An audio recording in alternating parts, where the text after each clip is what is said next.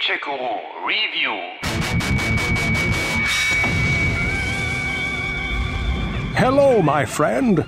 Stay a while and listen. Es gibt Games, die sich auch nach über 20 Jahren noch irgendwie den Status eines State-of-the-Art-Spiels bewahrt haben. Diablo zum Beispiel ist so eins, die gefühlte Mutter des Hack-and-Slay-Genres. Follow the path that lies between my tavern and the blacksmith shop to find the church and save who you can. Durch die Dungeons schnetzeln, Monsterblätten, looten, Helden hochleveln, wieder runter in die Dungeons und stärkere Monsterblätten. Damit führte Blizzard damals vermutlich den Begriff Suchtspirale ein. What ails you, my friend? In der Folgezeit hatten Dutzende von Games wie Titan Quest, Victor Vran oder Path of Exile versucht, das Spielprinzip zu kopieren oder sogar noch zu verfeinern. Der Erfolg war aber fast immer überschaubar geblieben. Die vermeintlichen Diablo-Killer konnten dem Original einfach nicht das Wasser bzw. den Mana-Trank reichen. I don't have a spell ready. Jetzt hat sich Eco-Software an dem Platzhirststurz versucht und bringt dazu publikumswirksam die Warhammer-Lizenz mit. Die wurde in den letzten 25 Jahren ja nun schon für so ziemlich jedes Spielegenre eingesetzt. Ein Action-Rollenspiel fehlte da aber noch in der breiten Palette. Das hat sich mit Warhammer Chaos Bane jetzt geändert. Thank goodness you returned. Much has changed since you lived here, my friend. Geschichtlich ist das Game zu der Zeit der Magnus-Regentschaft angesiedelt. Der Imperator wurde mit einem Fluch belegt, das Ende droht, wenn wir da nicht schleunigst den Missetäter ausfindig machen. Dabei geht es dann natürlich auch um das Schicksal des gesamten Empires. Eine Nummer kleiner geht da einfach nicht. The fate of the Empire lies in our hands. We must find this sorceress and end the curse before it's too late. If Magnus dies, the Empire dies with him. Das hört sich nach einer großen und guten Geschichte an, die allerdings ziemlich dünn und mit wenig Aufwand präsentiert wird, mit langen Dialogen und recht simplen Standbildern.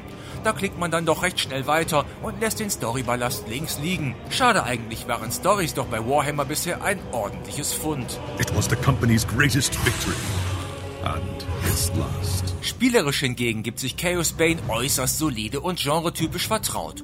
Zum Start stehen die vier bekannten Klassen Ritter bzw. Soldat, Magier, Zwergenkrieger und Elfenwaldläufer zur Wahl.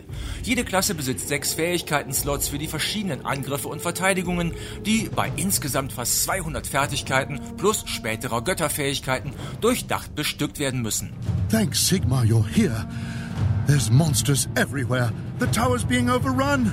Stand fast, soldier. Natürlich hat jede Klasse da ganz unterschiedliche Fähigkeiten, Bewaffnungen, Sonderaktionen und Stärken.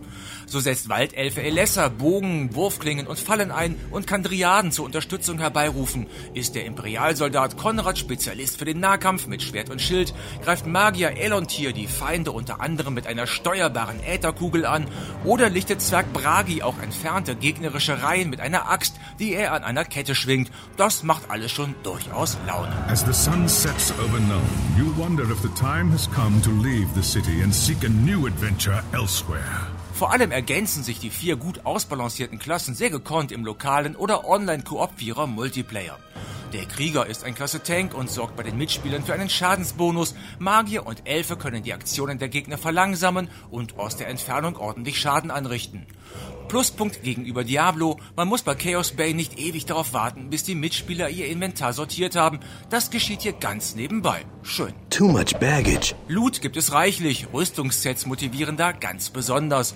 Was nicht benötigt wird, wird für Rufpunkte eingetauscht, die wiederum für neue Boni eingesetzt werden können oder wird in der Truhe gelagert, um später dann mit Kristallen weiter veredelt zu werden.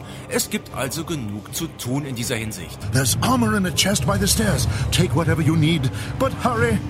Die Gegner, meist Kultisten und Monster, bieten leider nur wenig Abwechslung, selbst die Zwischenbosse bleiben meist blass. Dafür haben dann die hin und wieder auftauchenden Elite-Gegner und die fetten Endbosse einiges zu bieten. Die zu besiegen erfordert eine Menge Taktik und Geduld. Das ist eines der absoluten Highlights bei Chaos Bane. Your first task is simple. Enter the tunnels and drive the cultists back from the tower. Kill everything in your path, but beware. There is no telling what foul things await you in the darkness. Das kann man von den Missionen eher weniger behaupten, denen es einfach an Abwechslung fehlt. Auch die Schauplätze sehen sich irgendwie recht ähnlich. Die vier Akte bringen es da auf insgesamt sieben Umgebungsvariationen, die zudem auch recht wenig mit Warhammer zu tun haben. Das ist schon etwas dünn, wie auch die Grafik selber keine Bäume ausreißt. It was an age of lawlessness and despair, a time of dark magic, treachery, and war. Während die Verpackung also eher nicht so der Hit ist und auch die Abwechslung etwas zu kurz kommt, kann Warhammer Chaos Bane im Kern, sprich Kämpfe, Leveln und Looten, durchaus gefallen und das auch im Koop-Multiplayer.